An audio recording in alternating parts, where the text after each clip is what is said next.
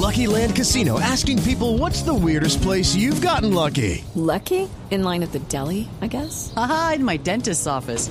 More than once, actually. Do I have to say? Yes, you do. In the car before my kids' PTA meeting. Really? Yes. Excuse me, what's the weirdest place you've gotten lucky? I never win and tell. Well, there you have it. You can get lucky anywhere playing at LuckyLandSlots.com. Play for free right now. Are you feeling lucky? No purchase necessary. Void where prohibited by law. 18 plus. Terms and conditions apply. See website for details. Tema central que tiene que ver con el proceso de paz. Pero vamos a hablar eh, a propósito de esto que sucedió con Roy Barreras esta semana, con el papel que cumple una oposición cualquiera en cualquier sistema político, en el caso nuestro, pues con mucha fuerza el Centro Democrático, pues eh, queríamos mirar y revisar con un especialista de otros eh, acuerdos de paz en otras zonas del mundo donde la oposición cumplió, cumplió un papel X, un papel que fue positivo, ayudó finalmente. ¿Qué pasó con esa oposición después del acuerdo de paz? Así que en este tema central hemos invitado a Marcos Pekel, que es profesor, columnista, analista y asesor en temas internacionales, para hablar justamente sobre ese tema. Señor Pekel, muy buenos días. Buenos días, María Clara. Buenos días a toda la audiencia. Bueno, eh, ¿cuáles son es, eh, esos casos en el mundo donde la oposición ha sido muy fuerte y que ha terminado pasando? Si empezamos con algún ejemplo, señor Pekel.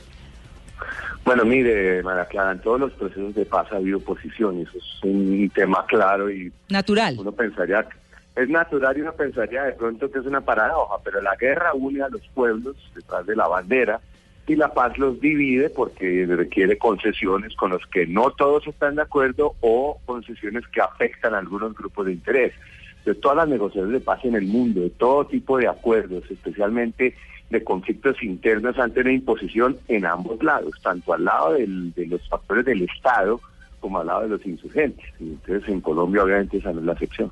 Claro. Bueno, hablemos de Sudáfrica, que digamos es un caso que está como más en la mente de todos, el famoso tema del apartheid que fue eh, clasificado por la ONU como un delito de lesa humanidad, toda esa discriminación tan horrible que después de 20 años de todas maneras permanece.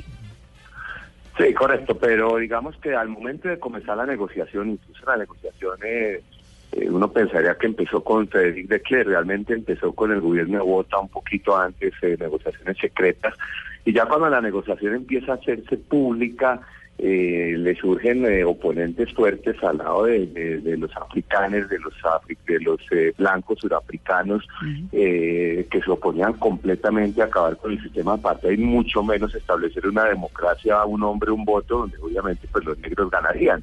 Claro. Eh, esa oposición fue muy fuerte y la forma en que fue de Klerk la neutralizó fue muy inteligente.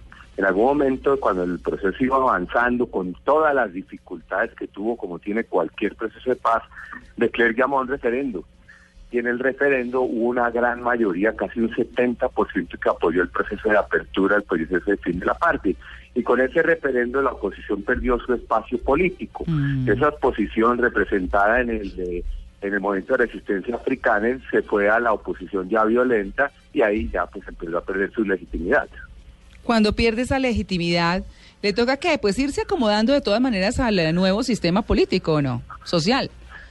No, una oposición que nunca se acomodó y terminaron en la cárcel todos que se salieron de la legalidad. Pues recordemos que también que al interior de la oposición negra había oposición al, al Congreso Nacional Africano porque había un gru- grupos dentro de la población negra militante que se oponían a, incluso a que los blancos tuvieran un lugar en Sudáfrica. Ellos usaban el ejemplo de Zimbabue, donde cuando Mugabe llegó al poder real realmente sacó a la población blanca de la de la de la sociedad, les expropió sus tierras y todo. Y había eh, grupos negros que proponían ese esquema también en Sudáfrica. Por lo tanto, ambos líderes, Mandela y de Klerk, enfrentaron oposición. Es normal en todos los procesos de paz, pero finalmente el acuerdo de paz se firmó y, y bueno, se logró lo que se logró con el fin de la paz en Sudáfrica.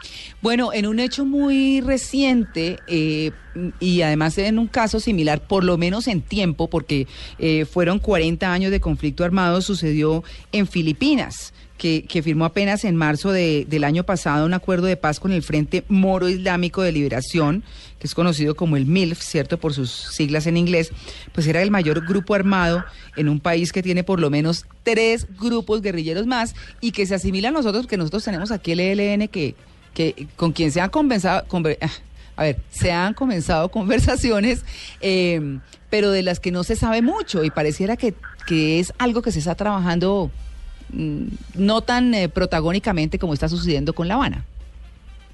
Bueno, protagónicamente porque nosotros lo vemos desde acá, pero Claro. realmente Filipinas tiene una- un factor adicional más de aquí al factor religioso. O sea, ya no es una insurgencia eh, de, de- de una sociedad homogénea que se levanta por temas económicos o sociales o de tierras. Es un grupo, eh, es una insurgencia religiosa de carácter religioso. Filipinas eh, es un país muy católico, pero una parte de Filipinas, la isla de Mindanao, que fue ocupada por, eh, por musulmanes que llegaron a la vez que cuando iban a Indonesia y a Malasia, entonces se creó además el factor religioso y lo que pide el Frente Moro y otros y otros grupos eh, islámicos es crear una sociedad islámica dentro del Estado de Filipinas, lo cual implica tener casi que dos estados dentro de uno. eh, porque sería un estado con una constitución distinta eh, basada en la ley islámica, en la Sharia, y, y la parte mayoritaria de Filipinas pues, sería un estado democrático, pero con los valores católicos. Ahí hubo un acuerdo de paz, pero el acuerdo de paz ha, ha colapsado por lo menos dos veces Claro. eh, después de firmado. Eso también es muy común en los acuerdos de paz con, con eh, de conflictos internos, eh, que muchos de ellos terminan eh, colapsando después de firmados o se generan disidencias, lo cual es bastante normal también. Es más, pensará que en el caso colombiano se van a generar disidencias Sí. también al interior de las FARC. Mm. Entonces es tema complejo, el tema de negociar la paz es complejo en Filipinas. Logró firmar los acuerdos a pesar de oposición, especialmente eh, de sectores en la sociedad filipina que decían que Filipinas no puede ser dos estados en uno.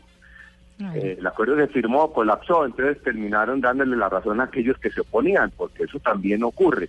Cuando los acuerdos de paz colapsan o fracasan, la oposición dice, ve, yo les dije que eso iba a pasar. Claro. Otro caso, Israel-Palestina, que parece de nunca acabar. ¿Ah?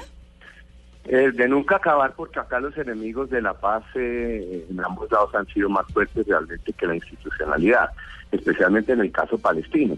Eh, en Israel también hubo enemigos de la paz. Recordemos que después de que se firman los acuerdos de Oslo, Isaac Rabin es asesinado por un eh, ultraderechista judío en- en un evento público en Tel Aviv.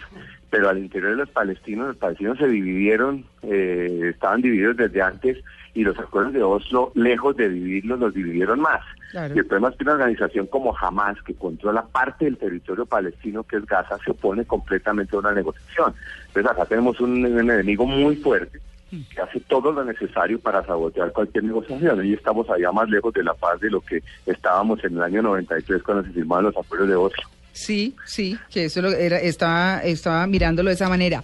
Otro caso, porque eh, lo, lo que hoy estamos intentando para quienes están llegando a la audiencia es mostrar diferentes países que han tenido acuerdos de paz o están en, con- en proceso de acuerdos de paz, pero que han tenido una oposición como es natural y como es lógico, que cuando llegan a un acuerdo finalmente, algunos de ellos, pues, eh, digamos, el- el- la oposición asume algún papel. Que juega, claro. Claro, o terminan dándole la razón, como acabábamos de ver en el caso de Filipinas, o terminan eh, En la eh, cárcel, en la cárcel o disidentes, o es decir, todas esas cosas pasan. ¿Qué va a pasar en Colombia? No sabemos, pero también tenemos un caso muy cercano y también bastante reciente, el 16 de enero del 92, en El Salvador, que se firmó en México el llamado Acuerdo de Paz de Chapultepec, ¿cierto? Eh, que fue pues justamente entre el gobierno del entonces presidente Alfredo Cristiani y los representantes de la guerrilla del Frente Farabundo Martí para la Liberación Nacional. Sí, eh, en ese acuerdo y al igual el acuerdo de paz entre Israel y Egipto, son acuerdos firmados por las extremas. Sí. Y por eso a veces hay gente que dice que lo mejor es que las extremas sean los que negocien. Recordemos que el partido Arena era la Alianza Republicana Nacionalista de- de extrema derecha, que además tuvo su brazo armado en su momento eh, llegó al poder en las elecciones, el Partido Demócrata Cristiano anteriormente había tratado así de hacer alguna negociación, pues la posesión de Arena le restó todo el espacio político a la democracia cristiana salvadoreña para ser ella la que negocie la paz. Una vez llega la derecha extrema al poder y la negociación comienza por fuertes presiones del gobierno de Estados Unidos, ya no hay oposición porque ya quién más se va a oponer. Entonces la, la, la, la, la presencia de Estados Unidos el gobierno de la extrema derecha de Arena, el Frente Farabundo Martí, que siempre fue una organización bastante unida, ahí ese proceso de paz tuvo todo el oxígeno político necesario sin tener oposición y es realmente un acuerdo de paz eh, bastante exitoso. Eh, no digo que sea ejemplo para nosotros, nuestro caso es distinto, pero sí definitivamente fue negociado por la extrema y eso fue una garantía casi de cumplimiento. Marcos, pero, pero hay una cosa, por ejemplo, que es, eh, es muy similar y es justo el momento en el que estamos aquí en Colombia en el proceso de paz. Y es eh, que aunque se ha cumplido el 80%, dicen los analistas, eh, de todos esos acuerdos a los que se llegó, como dice usted, en El Salvador con mucho éxito, porque pues un 80% suena bastante bien, pero dice, por ejemplo, que la impunidad de los crímenes de guerra y graves violaciones a los derechos humanos es un tema que está pendiente. Lamentablemente nadie ha pagado por eso, dicen las informaciones, y que los acuerdos eh, que se firmaron en el 92, el 16 de enero del 92, eh, pues eh, dos meses después el gobierno del presidente Alfredo Cristiani mandó mandó a la Asamblea Legislativa una ley de amnistía general que fue aprobada de manera rápida, absoluta e incondicional. Y por esa razón, nadie ha sido procesado, ni las guerrillas, ni el ejército, porque hay que ver que hay cosas de, de lado y lado. Así que con esa amnistía, todos quedaron habilitados para hacer política. Nosotros estamos en ese momento, ¿ah? Exacto. María Clara, hay una diferencia, no existía Roma, ahora ya existe Roma, ya existe el Tratado de Roma, ya las mm, amnistías no pueden ser introducidas. Por otro lado, en El Salvador se cometieron errores, y, estoy seguro que el gobierno colombiano sabe, la primera fue que se desmantelaron como efecto de los de paz varias de las fuerzas de seguridad eh, y el país cayó en un ámbito de criminalidad que hoy en día lo tiene, lo tiene azorado. Mm. Eh, el tema de las amnistías en El Salvador no fue tan virulento el tema, fue en Argentina donde la mm, sociedad civil se levantó para hacer que esa amnistía la, la, echaran para atrás, como efectivamente se hizo con la, con la ley de punto final de Menem. Y en Chile lo mismo, porque mm. tiene una sociedad civil fuerte y los que sufrieron fueron las clases medias. Eso también hace parte de la diferencia. En El Salvador, la ley de amnistía quizás en aquel momento era lo que había que hacer y, no hay mucho cuestionamiento realmente de parte de la sociedad civil, quizás de algunos grupos de víctimas, pero que se esté levantando la sociedad civil puede ser que en algún momento ocurra, pero hasta ahora no ha pasado. Marcos, vos sabés que hacías referencia al tema de la, de la sociedad civil y demás. Todo el mundo ayer hablando del Premio Nobel de la Paz a, estos cuatro, este cuarteto de, tunecinos y, en el país de España sale Samir Sharif, que es eh, que es uno de los integrantes de este cuarteto, y me, y me llamó muchísimo la atención lo que él manifestó en esta entrevista. Dice, en una transición es vital tener una sociedad civil fuerte e independiente. ¿Vos crees que Colombia está en esa situación? Yo no estoy tan seguro porque Colombia tiene una sociedad muy fracturada. Hmm. Eh, Colombia tiene una sociedad muy fracturada no solo a nivel de la sociedad, sino a nivel de las élites.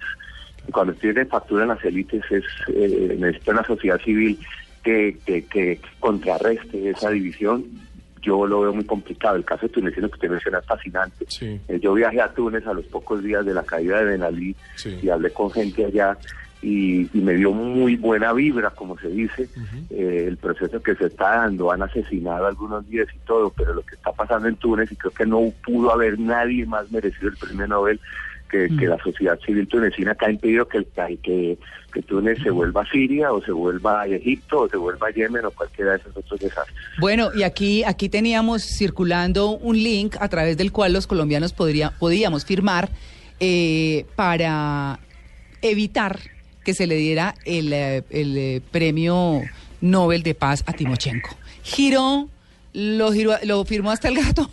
La verdad es que yo no sé si anda por ahí rodando todavía, pero eso también muestra una sociedad que no quiere que de todas formas, pese a que se llegue a acuerdos y demás, la cosa quede en la impunidad. Es una, es una realidad, es muy triste y nos tocó a nosotros.